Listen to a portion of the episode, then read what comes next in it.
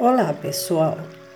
A vida de Chico sempre foi muito interessante, muito bonita, muito cheia de exemplos positivos para todos nós.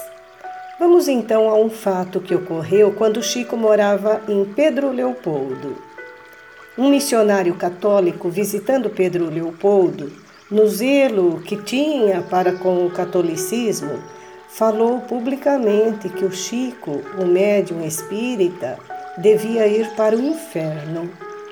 Chico, que frequentara a igreja desde a infância, ficou muito chocado, e é natural, né? À noite, na reunião costumeira, apareceu-lhe a mãe, desencarnada. Ela aparecia sempre para ele. E reparando a inquietude do filho, perguntou bondosa: Por que tamanha aflição, meu filho? Ah, mãe, estou muito triste. Mas por que, filho? O padre me xingou muito. E o que tem isso? Cada pessoa fala daquilo que tem ou daquilo que sabe. Ah, mas a senhora imagine, ele me mandou para o inferno.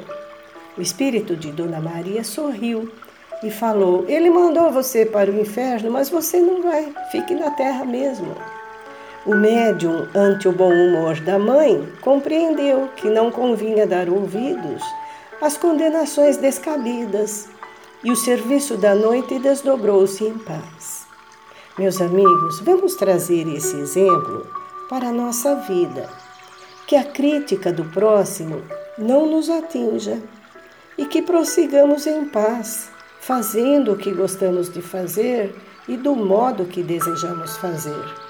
E falem o que quiserem falar. O importante mesmo é que fiquemos satisfeitos conosco mesmo.